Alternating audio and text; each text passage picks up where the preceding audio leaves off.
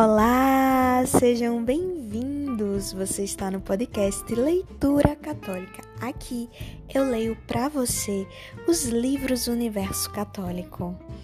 Fiquem à vontade. Vamos iniciar uma nova leitura? Assim, São Afonso de Ligório começa a introdução do seu livro. Publiquei várias obras espirituais. Penso, entretanto, não ter escrito obra mais útil do que esta, na qual trato da oração, porque a oração é o meio necessário e certo de alcançarmos todas as graças necessárias para a salvação. Se me fosse possível, faria imprimir tantos exemplares desse livro quantos são os fiéis de todo o mundo. Daria um exemplar a cada um, a fim de que todos pudessem compreender a necessidade que temos de orar para nos salvar. Falo assim porque vejo, de um lado, a absoluta necessidade da oração, tão altamente recomendada pelas Santas Escrituras e por todos os santos padres, e de outro lado, vejo que poucos cuidam de empregar este grande meio de salvação. E o que mais me causa dor é ver que os pregadores e confessores tão pouco se lembram de recomendar a oração aos seus ouvintes e penitentes. Mesmo os livros espirituais que hoje em dia andam nas mãos dos fiéis não tratam suficientemente deste assunto, quando é certo que todos os pregadores e confessores e todos os livros não deveriam incutir nada com mais empenho e afinco do que a necessidade de rezar. Ensinam às almas tantos meios que se, de se conservarem na graça de Deus, como fugir das ocasiões, frequentar os sacramentos, resistir às tentações, ouvir a palavra de Deus, meditar nas verdades eternas e outros tantos meios, todos eles certamente de muita utilidade. Digo, porém, de que servem as pregações, as meditações e todos os outros meios aconselhados pelos mestres da vida espiritual, se faltar oração? quando é certo que o Senhor diz não conceder as suas graças senão a quem pedir. Pedi e recebereis. Evangelho de São Mateus, capítulo 7, versículo 7. Sem a oração, segundo a providência ordinária de Deus, serão inúteis todas as meditações, todos os propósitos e todas as promessas. Se não rezarmos, seremos infiéis a todas as luzes recebidas e a todas as nossas promessas.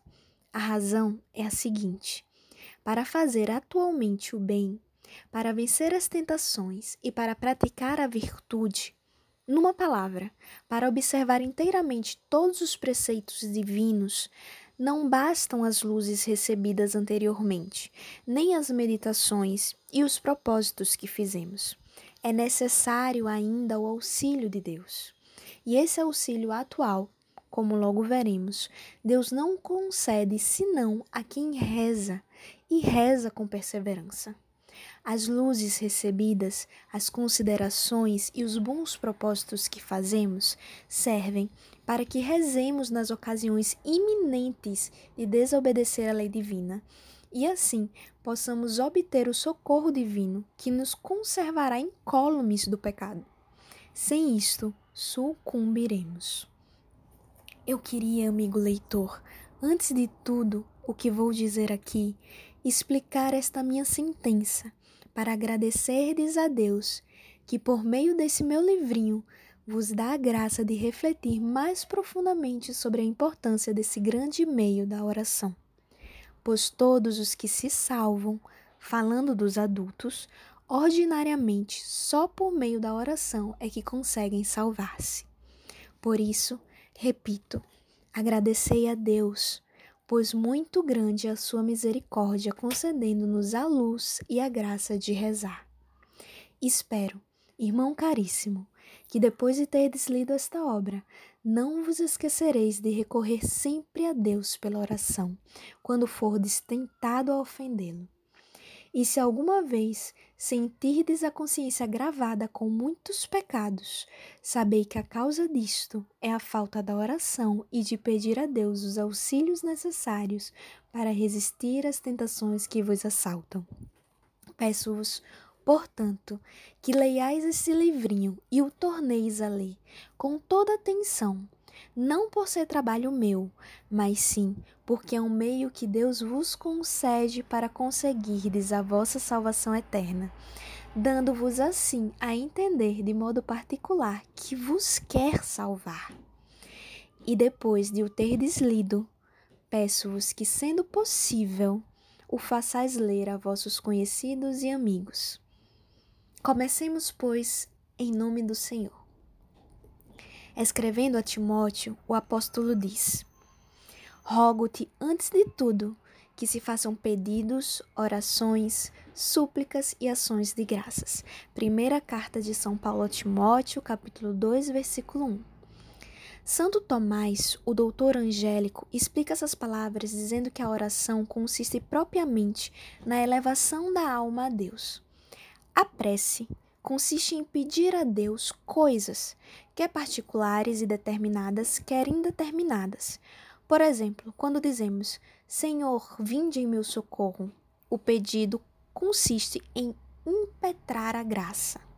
Assim como quando dizemos, por vossa paixão e cruz, livrai-nos, Senhor. A ação de graças, enfim, consiste em agradecer os benefícios recebidos, pelo que, como diz São Tomás, merecemos receber benefícios ainda maiores. A oração, no sentido estrito, diz o Santo Doutor, significa recorrer simplesmente a Deus. Mas, em sua acepção geral, compreende todas as outras espécies acima mencionadas.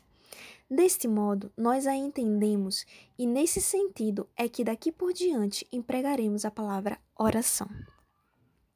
Para concebermos um grande amor à oração e para usarmos com fervor deste grande meio de salvação, consideremos antes de tudo quanto ela nos é necessária e quão poderosa é para nos obter todas as graças que desejamos de Deus se pedirmos como devemos. Por isso, na primeira parte, trataremos da necessidade e do valor da oração e depois das qualidades que a oração deve ter para ser eficaz diante de Deus.